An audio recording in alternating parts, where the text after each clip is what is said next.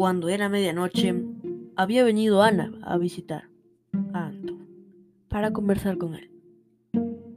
Pero no había venido Rudiger como de costumbre. Y Anton le preguntó a Ana, ¿qué le pasó?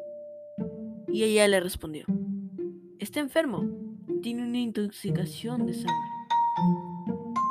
Y Anton le propuso si podía ir a visitarlo.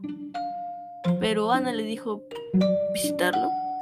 ¿Qué pasa si te ven mis abuelos, tíos, padres o mi hermano Lumpi?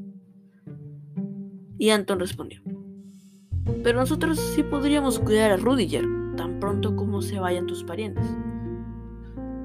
Y ella le preguntó, ¿y si uno de ellos regresa antes de tiempo?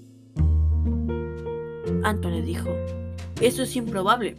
Además, yo ya he estado en la cripta. Casi me atrapa la tía Dorothy. Y ella le respondió, ¿sabías que ella es la peor de todos? Pero ella pasa todo el tiempo fuera.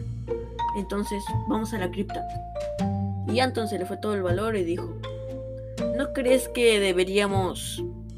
Y ella responde, seguro que sí. Después se listaron y salieron volando por la ventana a la oscuridad de la noche.